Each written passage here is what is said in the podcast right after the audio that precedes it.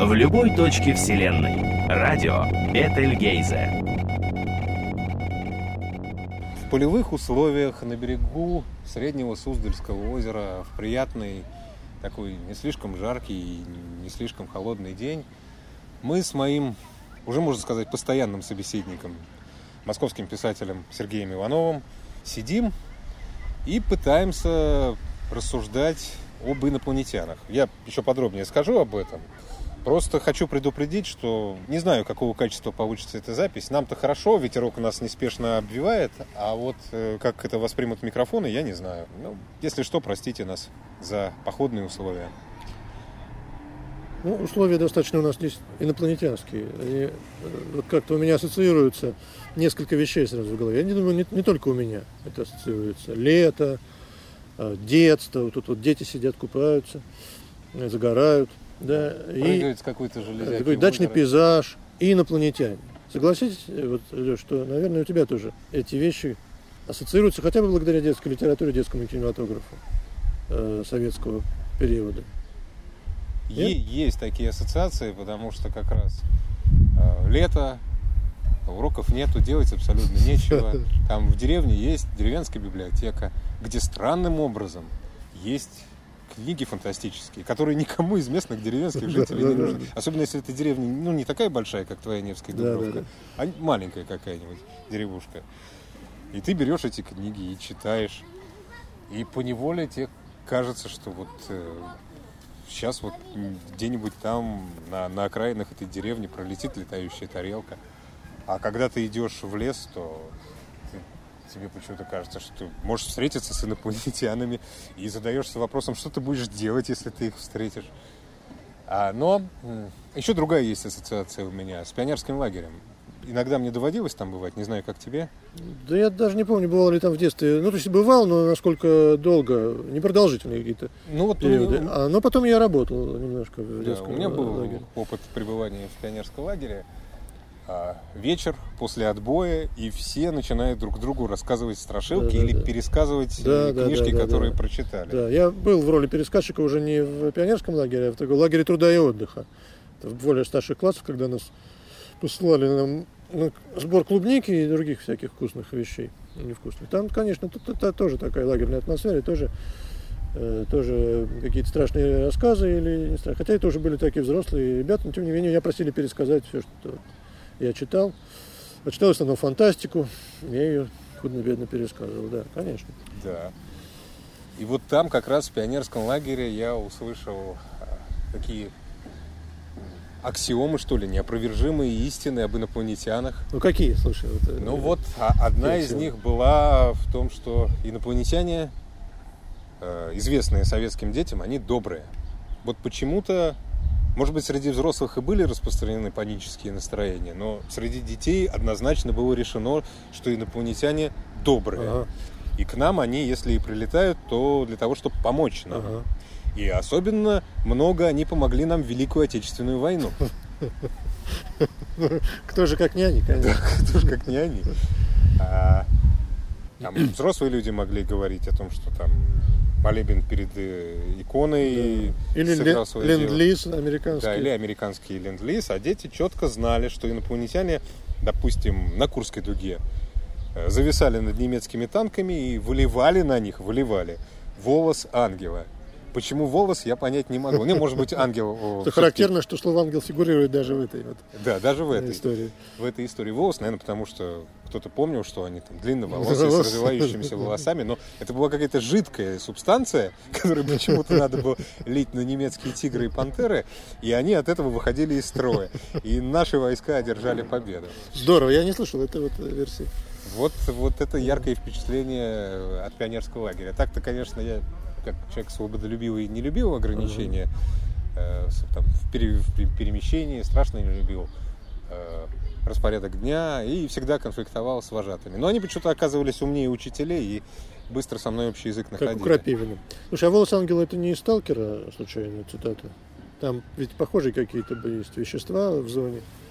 А вот не знаю, но по крайней мере по терминологии это похоже. похоже на Ведьмин студень. Да, на Ведьмин студень. Или там Поэтому же э, механизм. Смерть лампу.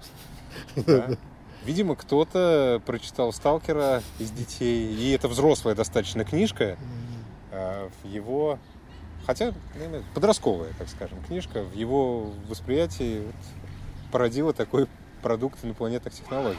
Ну вот можно сказать, что твои детские впечатления об, ин- о- от инопланетян, они коррелируются и с моими.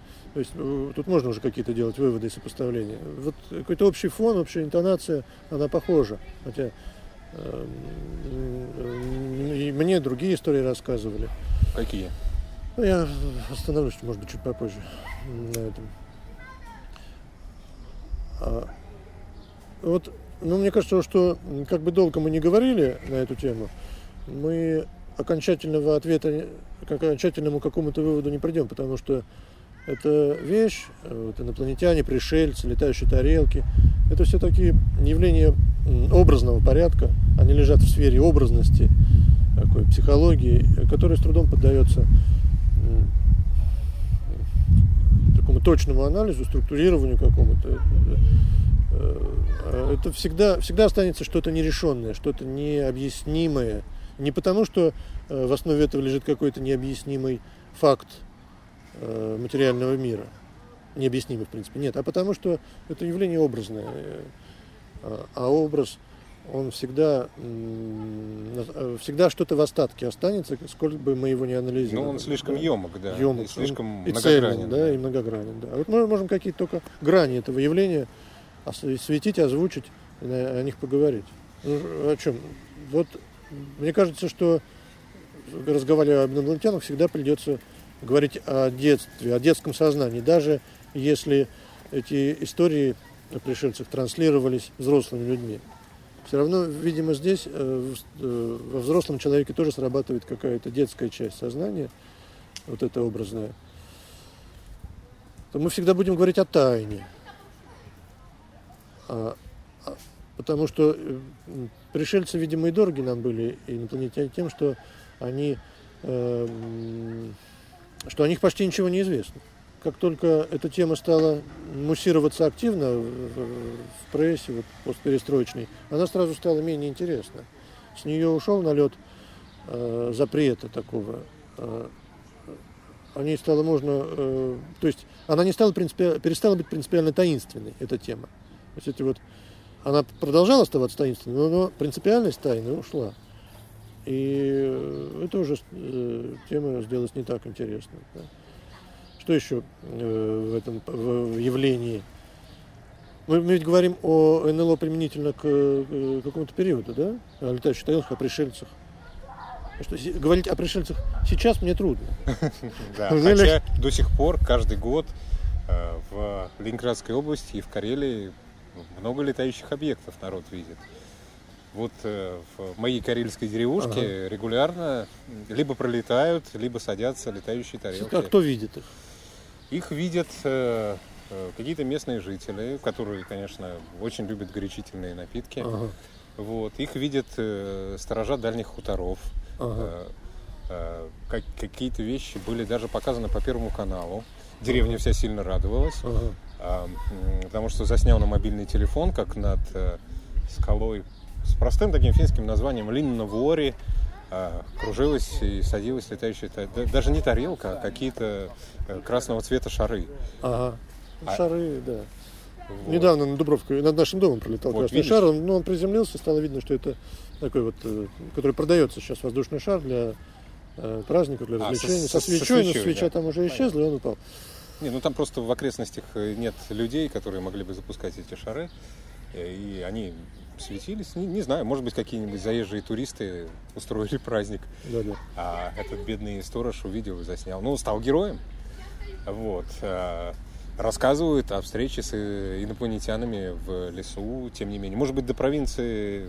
провинции Может быть, там еще сохраняется, да. прошлое. А может быть, нет. Может быть, действительно, это явление такого вневременного порядка, слабо связанное с социальными условиями. Может быть. Просто э, как взрослый человек, он другими делами занимается, да, ребенок как-то ближе к, к этим.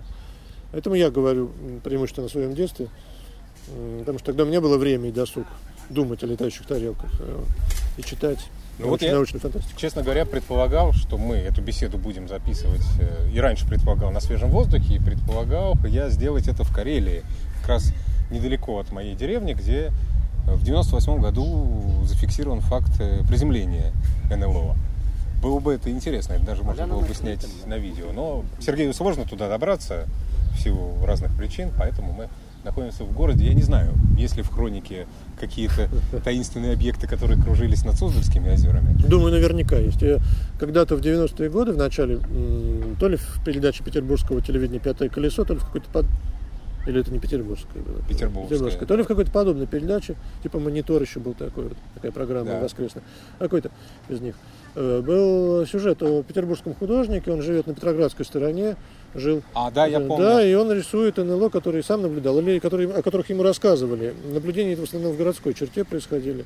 Вот, там, над... Я помню, что в основном Чапыгина, он много их видел да. у телебашни. Да, да, да, да. да.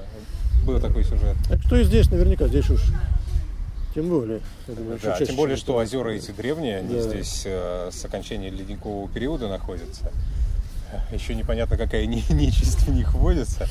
Э, тем более, что по классификации, одной из уфологических классификаций, существует НЛО, которые особенно тяготеют к водной глади, к озерам. И есть даже специальная такая тема подводные НЛО, которых, которые наблюдались под водой. Вот где-то на каких-то озерах э, аквалангисты видели объекты, под, э, неопознанные подводные объекты, да. которые тоже такой дисковидный Интересно. Вот за нами простучала лошадь. А меня, честно вам признаюсь, в шею кусают комары, которые здесь тенечки вдруг откуда появились. Вернемся к детству. То есть, э, развивая твою мысль, можно сказать, что вот эти детские рассказы это такая модернизированная сказка. Только на, на место э, леших, кикимор э, и там бабы Яги, у которой был свой летательный аппарат, пришли более технологические оснащенные инопланетяне. Да. Кое-кто из фольклористов, из профессионалов этой области, даже считает, что рассказы об НЛО, которые в том числе зафиксированы в письменном виде в американских источниках или в газетах наших, что эти рассказы все подходят под категорию такого фольклорного жанра, как быличка, то есть рассказ о э, событиях, которые, которые рассказчику кажутся реально бывшими, короткий рассказ э, э, о столкновении со сверхъестественным. И э, эти фольклористы не видят принципиальной разницы между быличками о леших и быличками о, об инопланетянах. Они находят там сходство как в сюжете, так и в, в системе, в наборе персонажей, потому что лешие часто описываются как маленькие человечки, которые зеленые, при этом зеленые, да, или очень большие, огромные. Да? А, это персонажи человекообразные, но не вполне человеческие. А, это э, при встрече с ними человек, как лешими, так и с инопланетянами, человек теряет память, может перемещаться э, на какое-то расстояние, не знаю, каким образом это произошло. Вот. Правда, один момент в рассказах о встречах с пришельцами на Земле – не фигурирует, кажется, в рассказах о встречах с лешими. Это момент медицинского осмотра. Многие, многие былички о летающих тарелках повествуют о том, что вот рассказчика похитили инопланетяне или пригласили вежливо в летающую тарелку и там подвергали медицинскому осмотру. Это что-то вот новенькое какое-то. Ну, ты понимаешь, ведь врач еще со средневековых времен считался такой магической злой, фигуры. злой магической да, фигуры. Да, да. Их боялись. Они иногда сами пугали людей. Помнишь эти гравюры с э, клювами такими большими? Чумными масками. Да, да. и э, отголосок этого был э, вот этой боязни, вот этого э, архетипического страха, он проявился в конце 40-х годов в Советском Союзе, в начале 50-х. Это дело, дело врачей-убийц. Оно так э, на да, интересно, советское да, сознание архаичное упало да, да, да. на благодатную почву. Ну, э, как будучи не то чтобы горячим поклонником той эпохи, да, но э, вот в Америке, был, судя по прессе, по литературе, атмосфера царила примерно такая же в те годы. Врачи боялись, судя по тому, что рассказы о встречах с пришельцами, которые подвергали медицинскому осмотру американцев, рассказы там многочисленные. Врачи там боялись, точно так же, как здесь. Э, и, возможно, даже оттуда вообще пришла вот к нам уже эта тема. Я думаю, да, потому что вот в моих, моей практике, в раска, рассказах пионерского лагеря, да, никаких таких историй да, не было. это, да, западные за страхи. И, и вот интересно, вот я, я уже сказал, что в представлении советских пионеров инопланетяне были какой-то такой благой, доброй силой. Ага. А у тебя другой опыт? А, он у меня и такой, и секой. Что касается э, злых инопланетян, довольно много историй мне рассказывали, но чаще всего действительно это были истории э, о встречах западных людей с пришельцами. Э, тогда соседом моим по э, деревне, по поселку был сотрудник Новосибирского академгородка, молодой, младший научный сотрудник, молодой человек, он приезжал на лето отдыхать в наш поселок. И вокруг него как-то собирались дети, и он нас развлекал вот этими историями. Поскольку сам был э, энтузиастом летающих тарелок, интересовался, я знал целую обойму вот этих рассказов. В основном, зап, в основном западные э, сюжеты какие-то, да, и там, там инопланетяне, если были не прямо агрессивны, то, то э, угрожающие и амбивалентные. И когда вот фольклористы исследуют, э, исследуют, наши фольклористы исследуют этот материал уфологический, они тоже, видимо, в основном чаще всего имеют дело с американским и европейским, потому что его там много. Французский, кстати, материал очень богатый, бельгийский. Э, и потому что а, в их анализе, в их очерках тоже инопланетяне, э, пилоты летающих тарелок выглядят довольно устрашающе. А Э, так сказать, духовная критика, вот, потому что последние годы и православные специалисты подключаются к этой теме, так или иначе, потому что, ну, исследуя фольклор, исследуя так сказать, мировоззрение современного человека, они волей-неволей касаются и уфологической темы. Э, вот. И в этих анализах пришельцы прямо называются чертями, то есть современным вариантом чертей, или воплощением злых духов. Безусловно, в ряде случаев это, это справедливо. Но мне кажется, что проблема несколько шире. Э, имея дело с сознанием таким вот детским, еще не, э, образным сознанием, мы, наверное, должны предположить, что очевидец НЛО или, или человек, который пересказывает эти истории или придумывает их, он э, как бы его сознание еще не расщеплено в этом случае, и он как бы не сильно дифференцирует, как первобытный человек не сильно дифференцирует злых духов и, и добрых, добрых да. да. И эти э, вот существа, они в целом, э, можно сказать, что в целом они изображают э, трансцендентальную сущность какую-то. Просто. Просто вот вспоминая свое детское, свои детские переживания, свой интерес к пришельцам, желание увидеть их, Э, фантазирование на эту тему, да, я понимаю, что я тогда жаждал просто встречи с духовными сущностями, не шибко разбираясь, э, с какими именно. Возможно, в ситуации вот 20 э, века, когда оно было, с одной стороны, сильно рационализировано, а с другой в нем жила, в сознании человека 20 века и ребенка, жила, жила тяга к трансцендентальным сущностям, то есть к духовным, грубо говоря, по-русски говоря по-русски, к духовным сущностям. Э, и эта тяга выражалась, в частности, в интересе к НЛО. Э, то есть в них, в этих пилотах НЛО заключалась для нас и демоническая, потому что они были страшные, и встреча с ними могла пугать и щекотать нервы, и, безусловно, что-то ангельское, доброе. Да, Чего не, больше трудно. Не зря же волос ангела появился в рассказе. Да, да.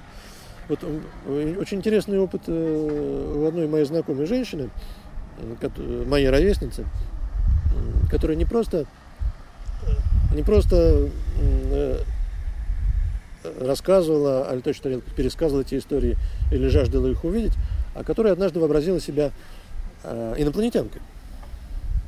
И я вот ее спрашиваю, как же тебе это угораздило, почему, на основании чего ты сделал такой вывод?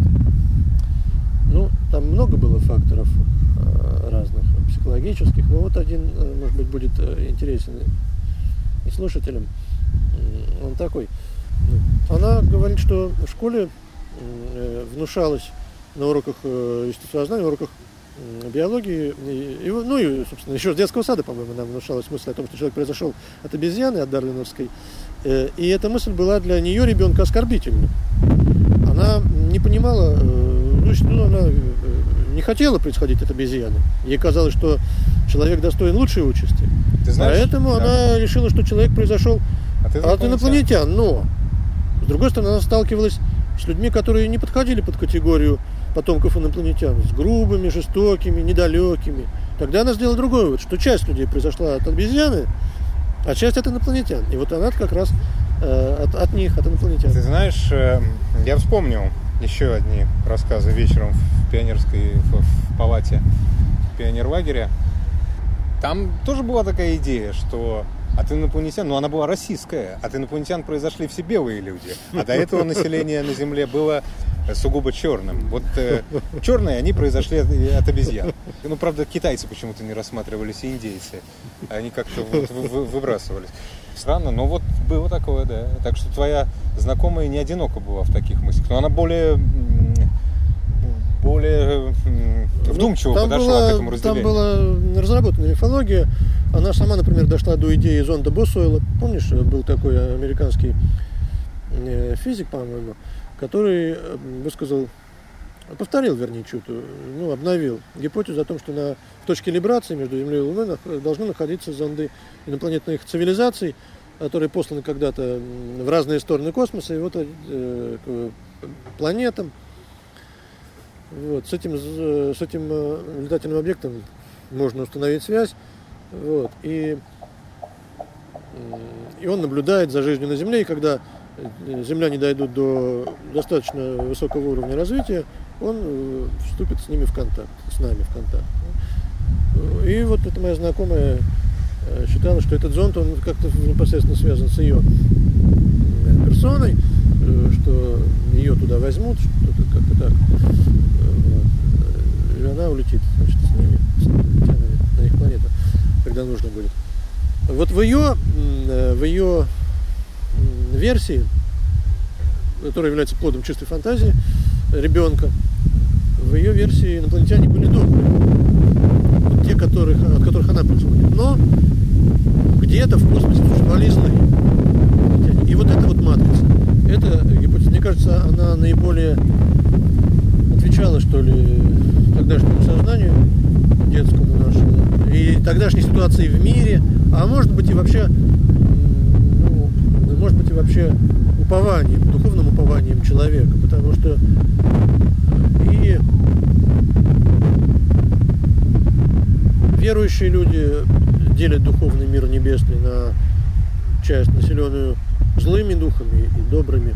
Да? И мы склонны делить вообще людей на злых и добрых, наших, не наших.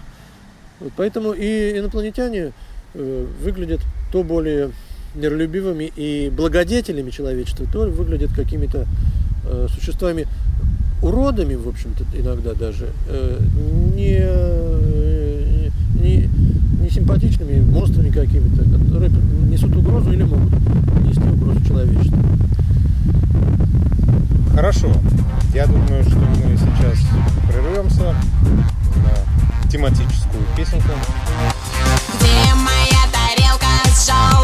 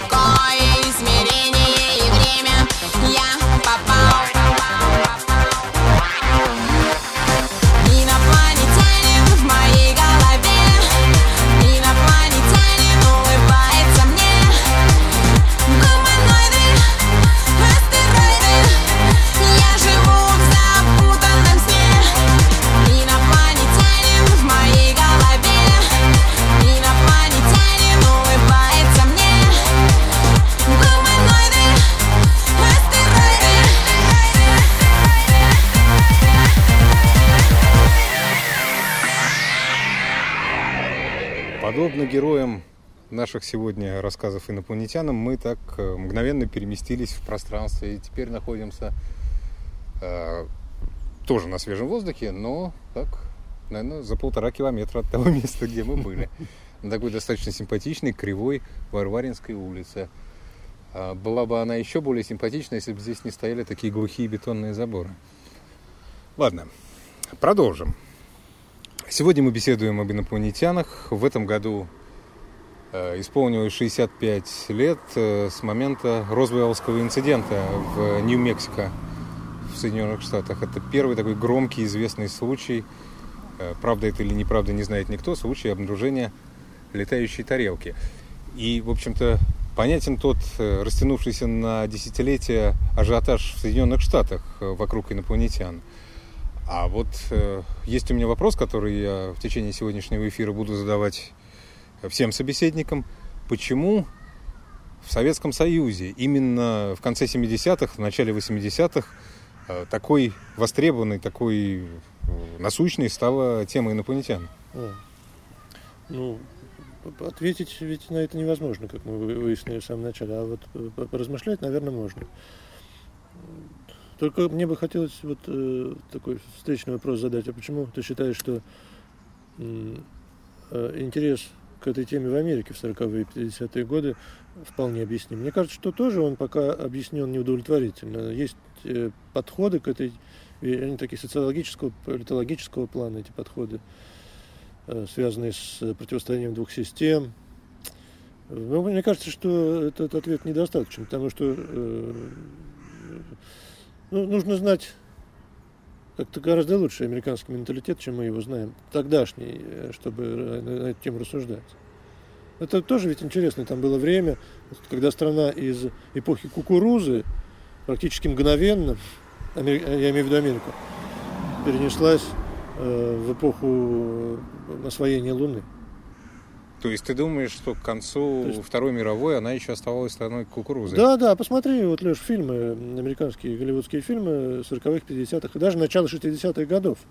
Ментали- Менталитет героев, их, и, и- их устремления, их интересы, их мир, несмотря на то, что Америка играла уже важнейшую роль в мировой политике, Америка была мировой державой, но менталитет американских обывателей ограничивался вот э, ближайшими там э, километрами, соседями, значит, э, тем, какой будет урожай кукурузы в этом году. Я тебе скажу, что он и сейчас так, такими же пределами ограничивается. ну, может Только, быть. может быть, кукурузу в тех объемах там не Может выращивают. быть.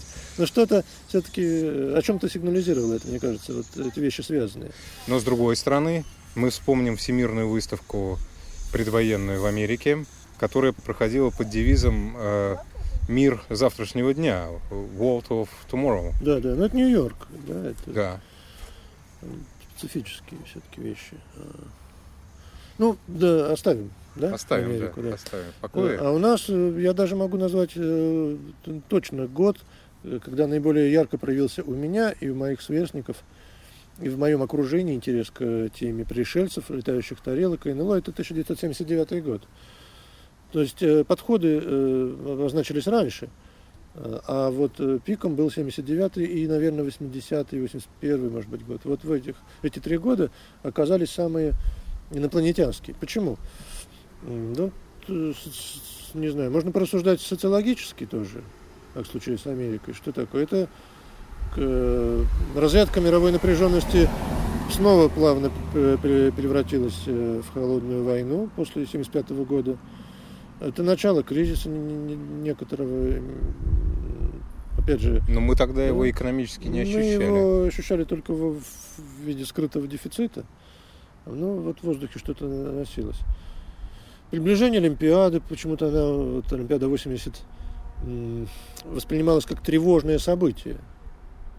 И, и в 80-м году, конечно, тема инопланетян немножко отступила перед темой иностранных шпионов. Да, которые отравленную жевательную резинку. Отравленной жевательной резинкой, взрывающейся да. авторучки. Да. Да. И какие-то там эти самовоспламеняющиеся бумажные э, стикеры. Да. А, еще, э, еще была тема китайских шпионов на этом фоне почему-то. Вот три ведущих страха бы были. э, Но все-таки ну, это, только- по-моему, после, да, 80-е годы, и, может быть, и раньше. Но я помню вот те разговоры вечером после Ага, отбоя, ага.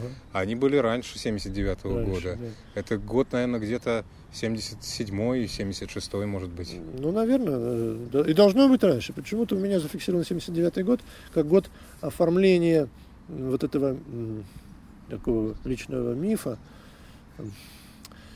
котором очень много чего намешано. Э, Ну, может быть, к 79 году мы уже с тобой подросли достаточно, чтобы э, заниматься, чтобы не только слушать, но и транслировать эти сюжеты, чтобы их э, применять, как найти им какой-то выход предметный.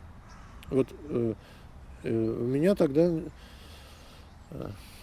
начала оформляться какая-то квазинаучная деятельность э, по, вот, э, по поводу этих самых летающих тарелок, потому что э, увидел я в первый и последний раз в жизни летающую тарелку раньше, не в 79 году, а раньше, еще когда учился в начальной школе. Это было кратковременное такое явление, вот э, просто в небе э, зимним, холодным утром морозом я увидел некий красный объект светящийся, который потом исчез. В форме чечевицы, там, с иллюминаторами, все как полагается. Э, классическую летающую тарелку. Увидел, увидел, а, а вот э, искать, а над лесом я ее видел, да? А вот искать место ее посадки я отправился уже вот э, ближе к 80-м годам, когда смог организовать группу единомышленников небольшую, све- сверстников.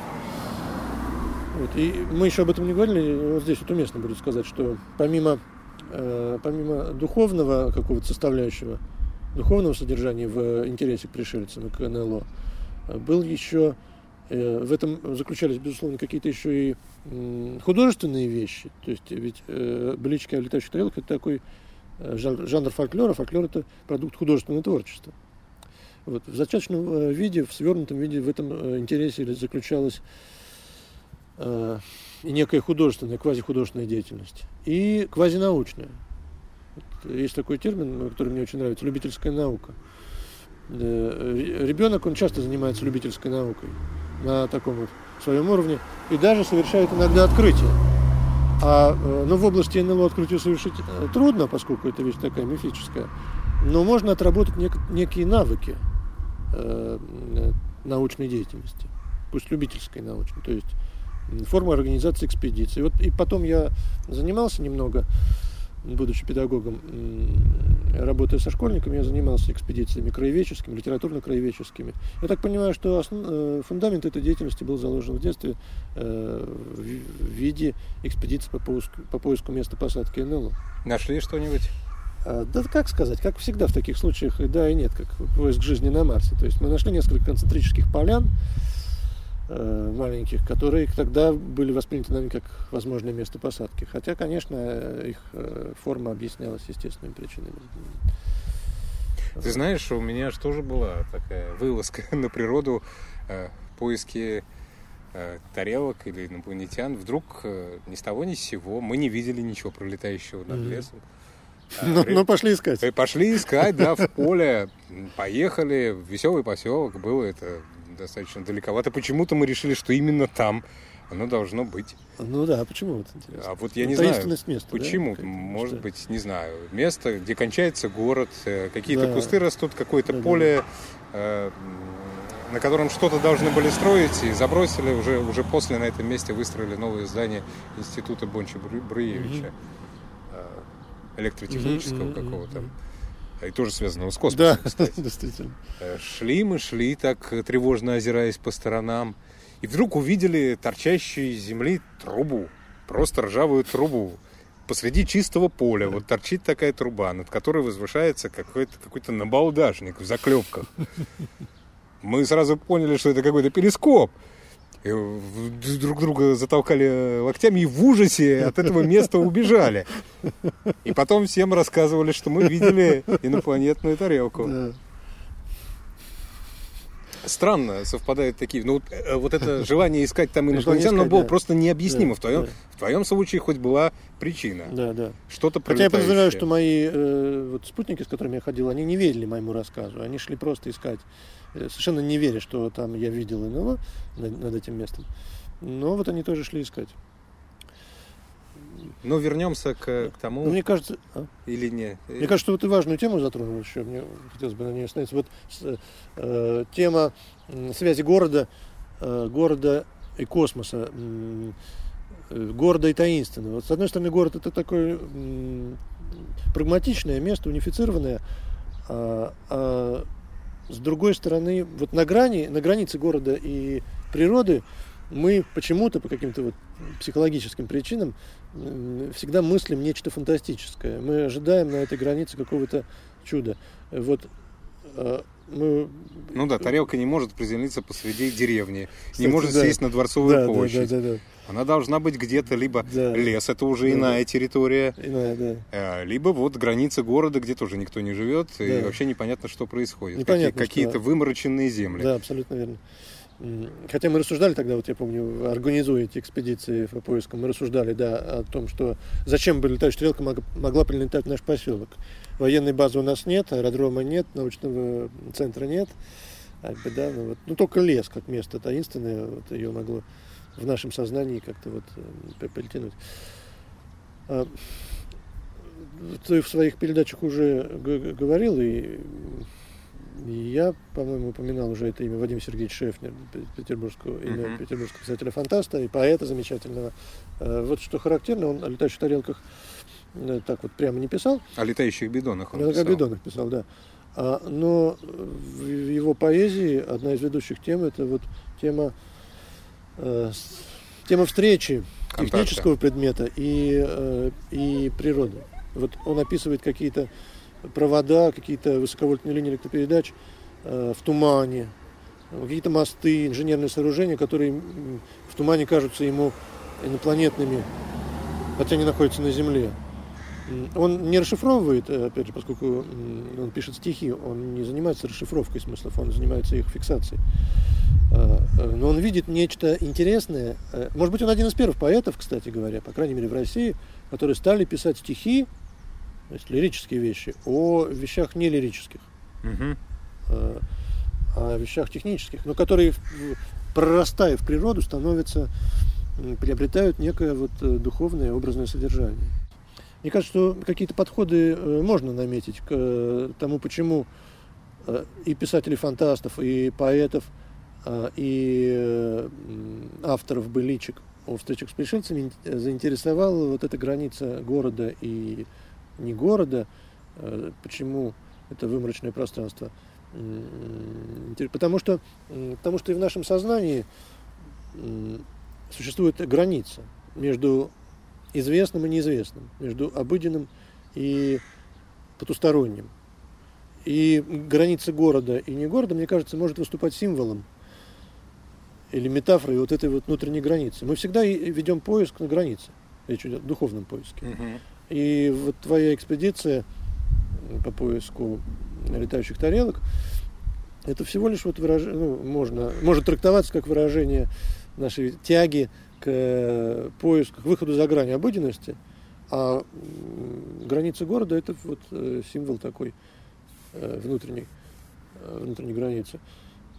Об этом есть даже целое, целое художественное произведение, я недавно его перечитал, это повесть Ольги Ларионовой «Сказка королей», Мгм.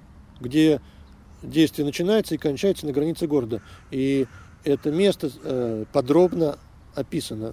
Автором сделан упор на описание вот этого места как, именно как пограничного. Да-да-да, и там же вот э, буквально те же самые поля, Да, о которых я рассказал. да, да, да. Заброшенные, Да, никому не нужные, да, да. на которых вырастает все что угодно, в том числе и ржавые трубы.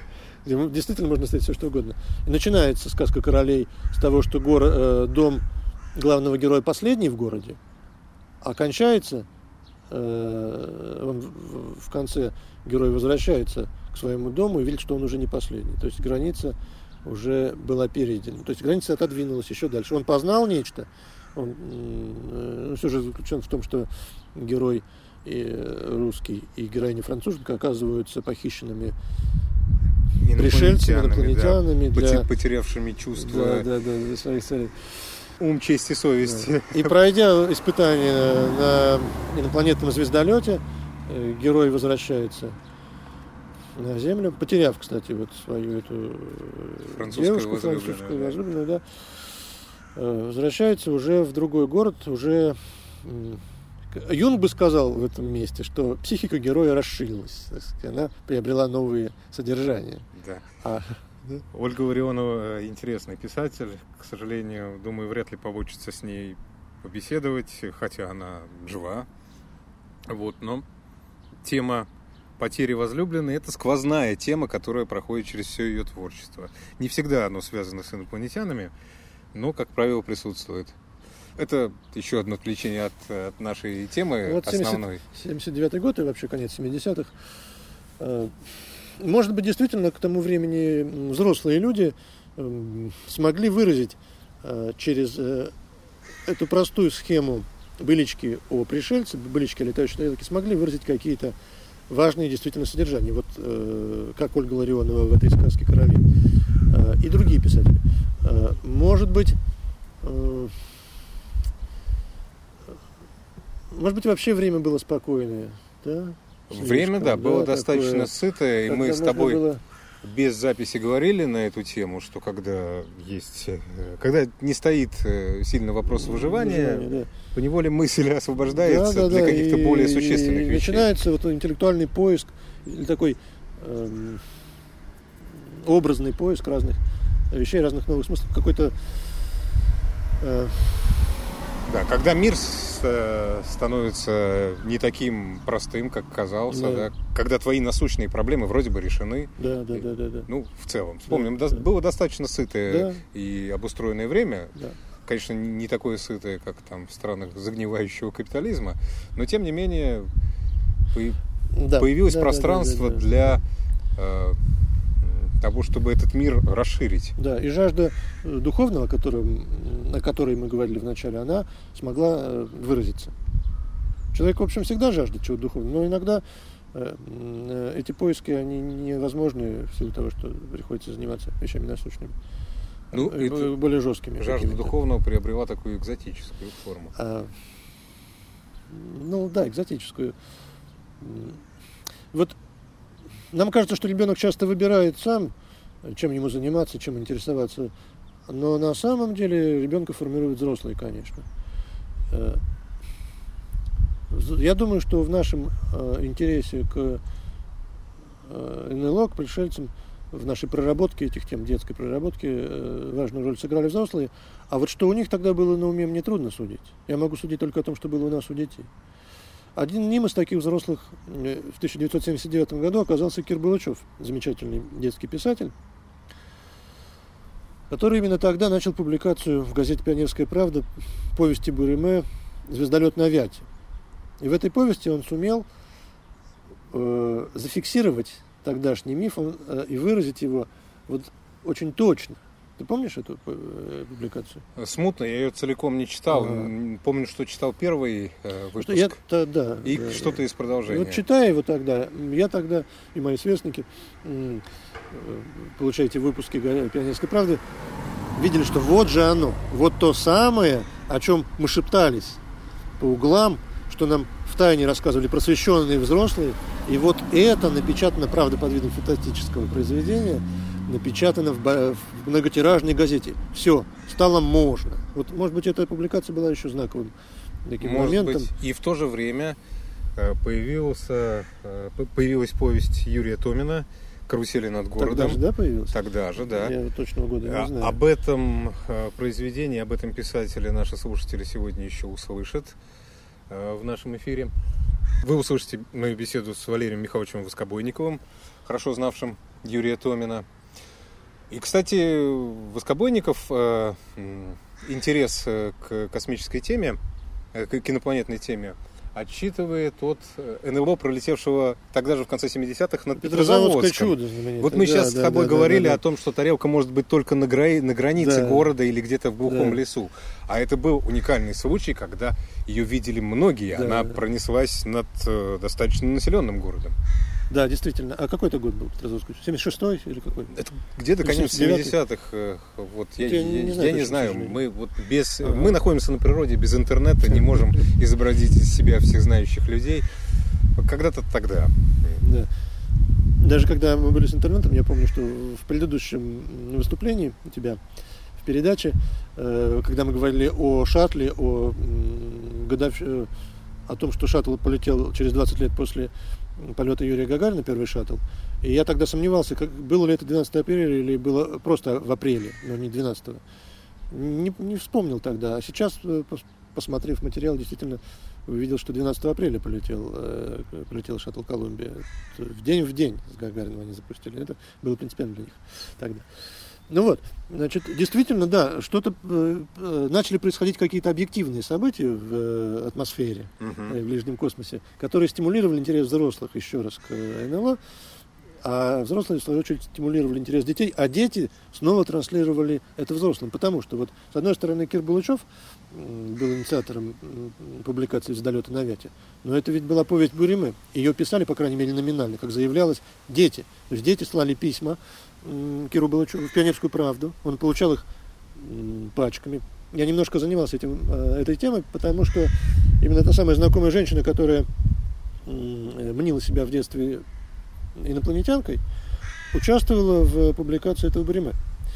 Она послала туда несколько повестей, успела написать несколько повестей по данному началу, и частью этого материала Кирбалучев действительно воспользовался. А, Так это он виноват в изменениях, произошедших в ее сознании. Вот кто. Может быть. Э, Там вот э, есть такой яркий образ э, бабушки с поварешкой, в которую потом превращается злой инопланетянин, робот, который воюет с добрыми инопланетянами. Вот. Этот образ бабушки с поварешкой придумал как раз мои знакомые дамы. А, а я этот образ тогда прочитал. То есть вот этот узнал. он меня впечатлил очень сильно, этот образ страшного робота, который притворяется бабушкой и, и не может расстаться с поварешкой, не понимает, что это такое. Вот. И потом уже, когда я представлял инопланетян, я их уже часто представлял как вот этих э, роботов, способных превращаться, а, а в своем естественном виде одетых в черное обязательно, да, вот. Какие-то вещи архетипические Булычев сумел э, использовать, эксплуатировать и транслировать снова. Э, и действительно м, начался вот такой вот массовый психоз. Я думаю, что он был достаточно безвредным, э, опять же, потому что в нем заключалась э, и квазинаучная деятельность, и квазихудожественная. То есть детское сознание смогло этот значит, массовый психоз каким-то образом трансформировать в, э, в мирное русло. А потом это интерес к теме и у меня не угас, и, и, в, и в обществе он не угас, потому что вслед за Петрозаводским дивом уже ближе к перестройке последовала самолетная дива прибалтийская, помнишь? Потому что в газете «Труд» вышла статья, которая взбудоражила наши умы тоже. Она называлась ровно... Ну, дальше шло время, ро- ровно в 9.30 или ровно А, в да-да, 4.10, помню. что-то такое, да? Ну, газета «Труд» отвлечала... а- а- Газета. «Труд» отличалась Да, такими да, фейками. Я помню, там Да. был тоже будораживший, взбудораживший народ рассказ о какой-то пещере с сохранившимися э, наскальными рисунками. Потом выяснилось, что все это полная лабуда. А вот с этим самолетом я не знаю последствий, э, кроме того, что там якобы уволили все руководство газеты, по слухам. То есть никакого потом не было ни опровержений, ни, наоборот, подтверждения этого события. Я не знаю, что там произошло. Э, Ну, м, повествовалось в этой заметке о том, что наш самолет встретил якобы НЛО, то есть э, летящий параллельным курсом какой-то загадочный объект, который принимал его форму. Э, Такой мираж самолет. И, э, вот, а Вот мы с тобой уже довольно долго ведем разговор об этом. Вроде бы, э, вроде бы вскрываются какие-то реальные причины, реальные первоосновы, такие материальные поводы для возникновения этих, этого интереса, этих быличек, с одной стороны. А с другой, мое детское сознание, недифференцированное, которое дремлет где-то в глубине моего взрослого сознания, продолжает настаивать, что тайна остается тайной что э, интерес к э, жажда встречи э, с пришельцами необъяснимо рационально. Как бы мы ни старались это сделать. И какие-то, ну, Юнг сказал бы здесь слово архетип, который тоже мало что объясняет.